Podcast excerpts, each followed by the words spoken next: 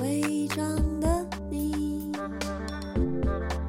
伪装的我当进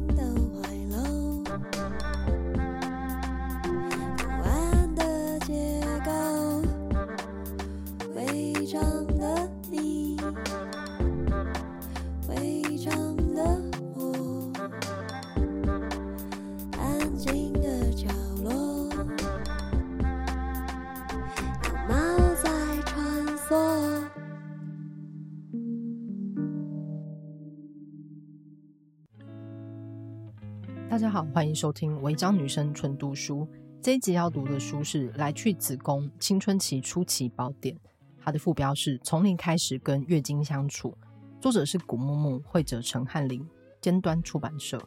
呃，顾名思义，这是一本关于月经有关的书。然后这也是之前在网络上曾经有做过集资活动，他希望能够迈向台湾两千六百三十三所小学的一本，就是应该是有史以来第一本台湾原创的月经教育漫画书。然后里面用一些非常可爱的图文角色来讲解，说就是月经或者是呃女生在步入青春期的时候，她的身体的变化到底是什么。然后她也背负了一个就是为月经去除污名化的一个使命啦。我觉得是一本可爱的书，然后整体非常的轻松好阅读，就是很适合就是青春期的孩子们看。对，然后这本就是有一些年画的设计，有月经的初登场，你该如何看待月经，认识这个。呃，常常被我们称为好朋友啊，或是各种神秘的代号的生理机制到底是怎么一回事？然后里面还有一些就是器官，它会化身成就是可爱的吉祥物。就是如果大家对于古木木这个牌子有印象的话，他们也有一只神秘的企鹅，就是来告诉你说，哎，这个身体可能会有什么状况，可能会有什么样的变化。对，我觉得整体来说是一个。呃，难得台湾出了一本就是这种适合青少年阅读的书籍。那即使你是成人，其实它也蛮适合的，因为我们对我们自己的身体可能不是那么了解。然后这本书是由妇产科医师巫医师跟云光儿童与青少年性智商中心共同监修的，所以他们试图找出一个比较适合青少年的阅读体验。虽然说它是一个月经教育漫画书，它其实里面有蛮多就是说明的短短的文章。那我这次想要念的是比较中间的，在讲月经原理的部分。有一段，它的大标是写说月经出现了，那它这个部分的小标题是写认识阴道管。那我这次就念这个短文。认识阴道管，脱落了子宫内膜变成月经流出去的过程中，在阴道口附近可能会经过一个构造，叫做阴道管。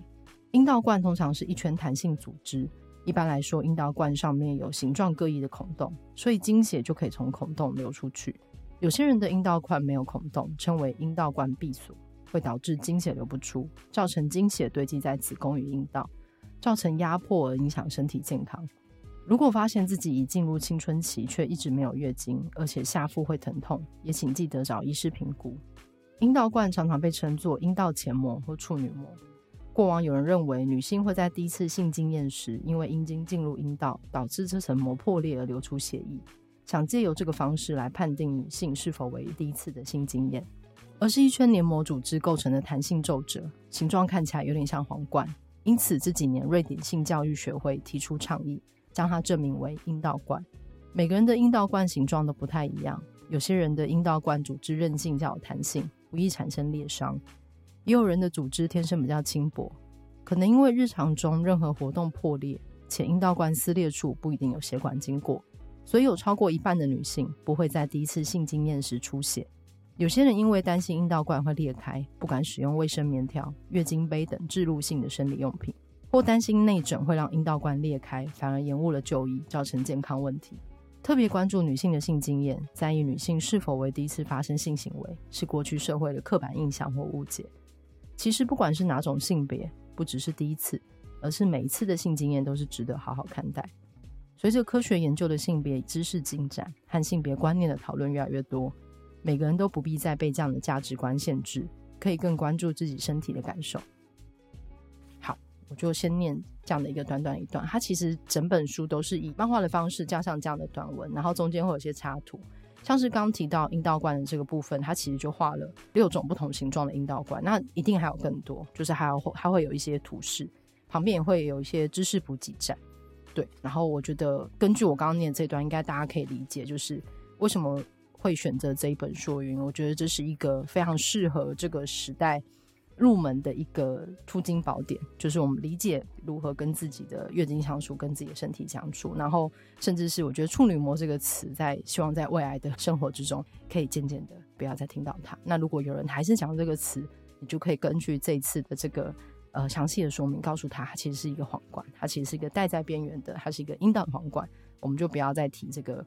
旧有的名词了。对，那我想女生纯读书，我们下次见，拜拜。